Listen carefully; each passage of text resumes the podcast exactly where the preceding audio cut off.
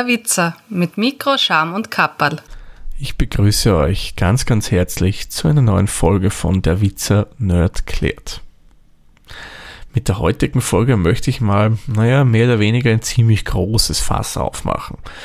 Man, wenn man die Folge jetzt wirklich bis ins Detail machen würde, da wäre die längste Ausgabe der Freak Show oder selbst ein Vogonengedicht etwas sehr, sehr kurzes, weil das ist ein so umfassendes Gebiet der Informatik.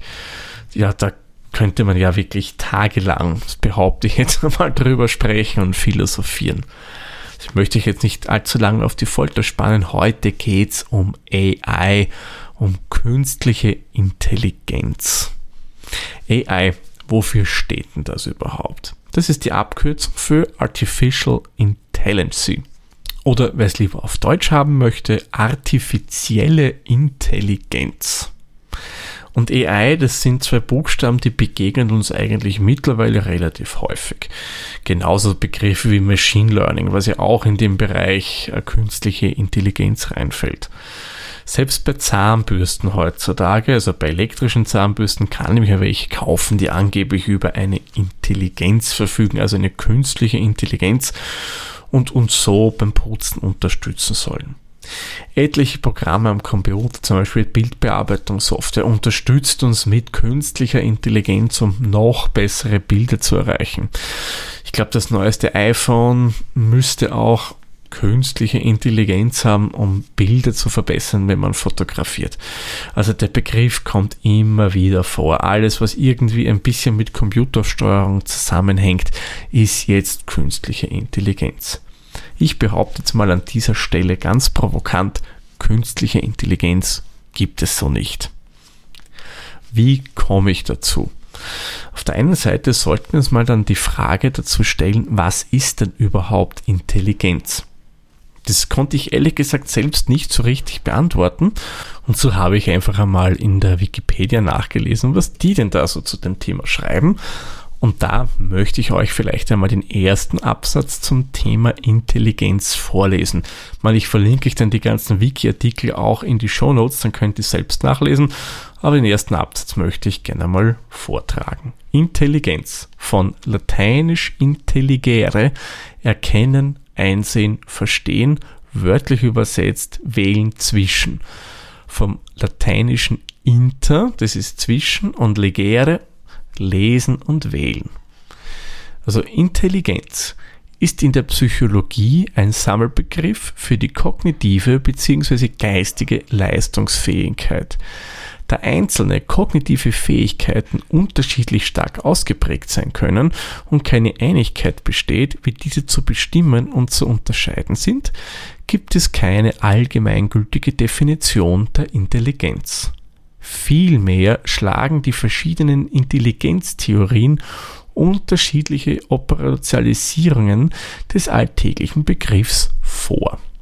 Also wie ich vorher schon gesagt habe, es gibt eigentlich keine einheitliche Definition von Intelligenz. Vor allem, es gibt ja da auch verschiedenste Varianten. Es gibt logische Sachen, die von Intelligenz sprechen.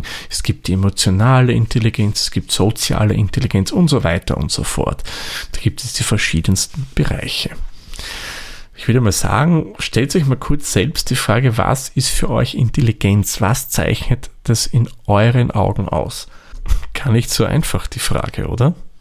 Kommen wir vielleicht noch kurz zu meiner Sichtweise, was Intelligenz ist.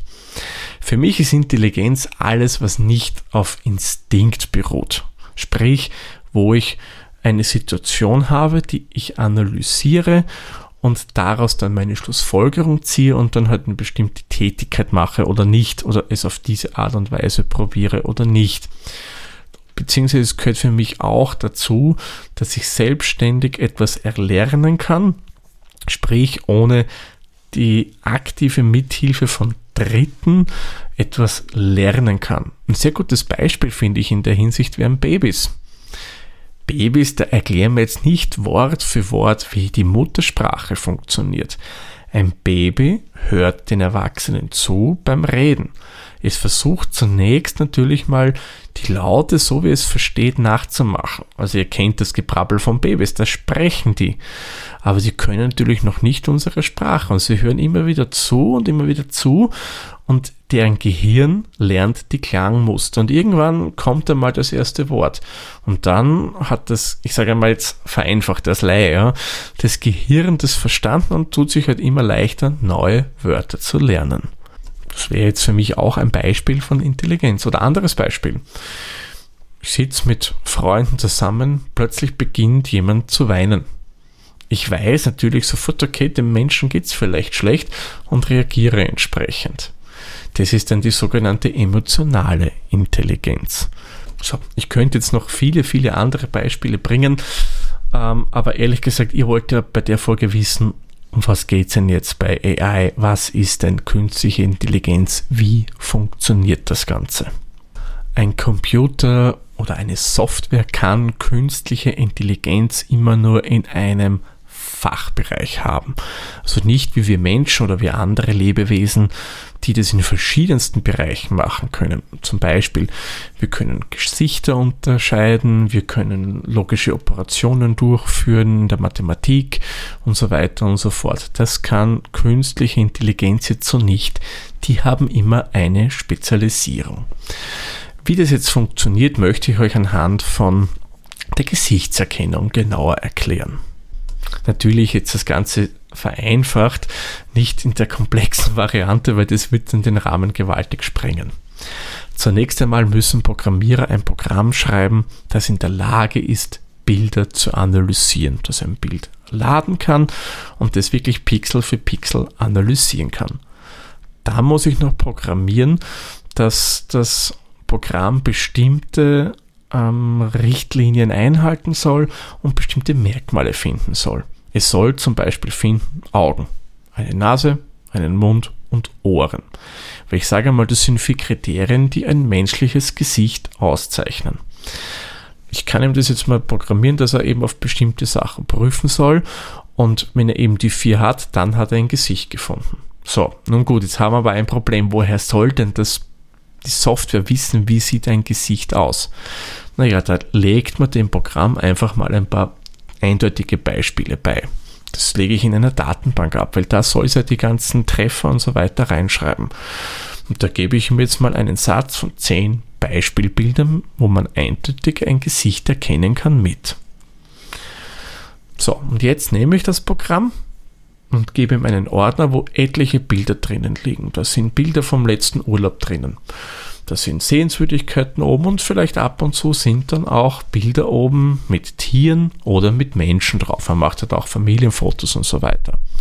Jetzt nimmt das Programm jedes Bild her und scannt es anhand der Beispiele, die es er schon hat, ab, ob er etwas Vergleichbares darin findet. Am Anfang wird die eindeutige Trefferquote eher schlecht sein. Es wird vermutlich nicht viele Bilder finden, wo es Gesichter darauf erkannt hat, weil es eben noch nicht so viele Vergleichswerte hat. Aber es wird Bilder ablegen, wo es der Meinung ist, da könnte ein Gesicht oben sein und er wird das speziell vermerken.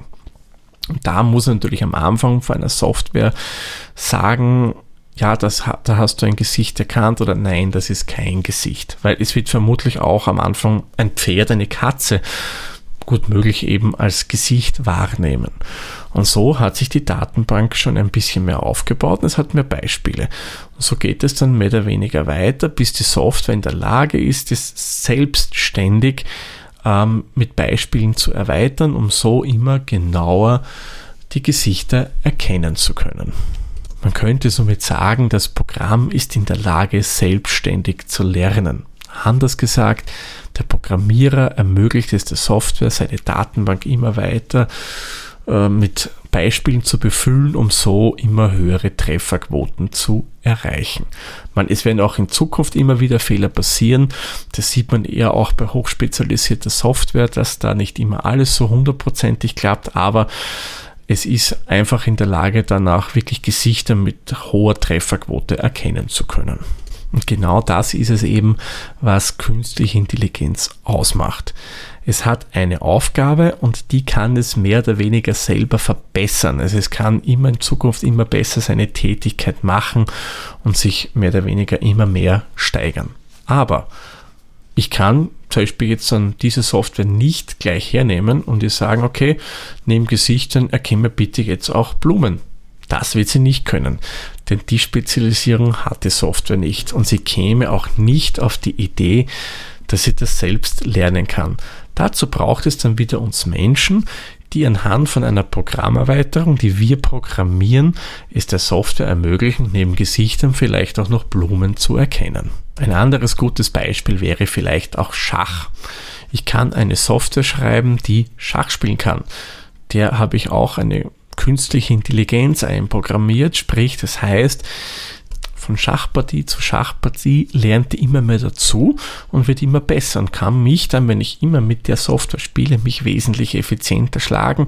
Die kennt meine Gewohnheiten, welche Züge ich gerne mache, weil das speichert sie in der Datenbank ab. Die weiß, wenn ich jetzt den Bauern bewege, wird im nächsten Zug vermutlich das kommen oder es könnte das kommen und kann das mehr oder weniger abwägen. Aber wenn die Software auch noch so perfekt ist im Schach und den Schachweltmeister, was einfach innerhalb von kürzester Zeit schlagen kann, stelle ich die Software hin und sage, jetzt spielst du Go gegen den Go-Weltmeister. Go ist ein ähm, asiatisches Spiel, ich glaube aus China müsste es kommen, dann hätte die absolut keine Möglichkeit und könnte das aber auch nicht eigenständig lernen, weil da braucht es wieder einen Menschen dazu, der das Programm entsprechend erweitert und ihm auch noch das beibringen würde anhand von neuen Code. Den Menschen hingegen, den muss ich jetzt nicht mit Software erweitern, damit er das Spiel Go erlernt. Der kann sich für jemanden zeigen lassen und dann eben selbstständig das Ganze weiterlernen. Ich denke, anhand dieser beiden Beispiele konntet ihr jetzt gut erkennen, künstliche Intelligenz ist im Endeffekt nichts anderes als eine Software, die eine bestimmte Tätigkeit macht, die es mehr oder weniger selbstständig verbessern kann, aber nicht in der Lage ist, etwas anderes zu tun.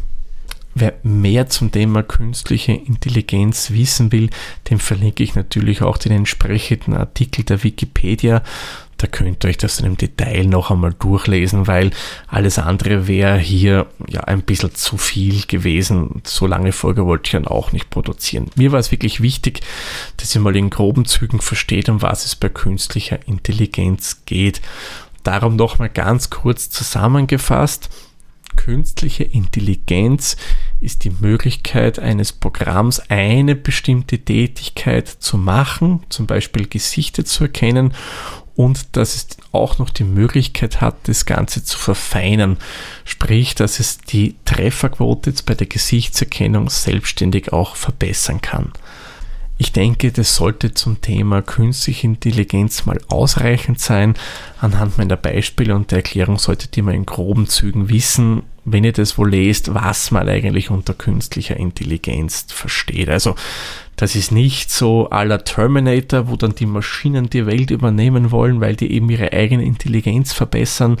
Oder es ist auch kein Androide wie bei Star Trek, Lieutenant Commander Data, der mehr oder weniger wie ein Mensch agieren kann. Das ist es alles nicht. Mag sein, dass vielleicht in Zukunft mal was kommen mag, aber ich glaube, in naher Zukunft wird dem eher nicht so der Fall sein. Ja, da würde ich sagen, mache ich den Sack für diese Folge zu. Ich sage wie immer vielen lieben Dank fürs Zuhören. Bis zur nächsten Folge. Tschüss, Servus, pfiat euch. Der Witzer ist ein privater Podcast aus Österreich. Nähere Informationen zur aktuellen Folge sowie die Möglichkeiten für Feedback und Unterstützung findet ihr auf der-witzer.at.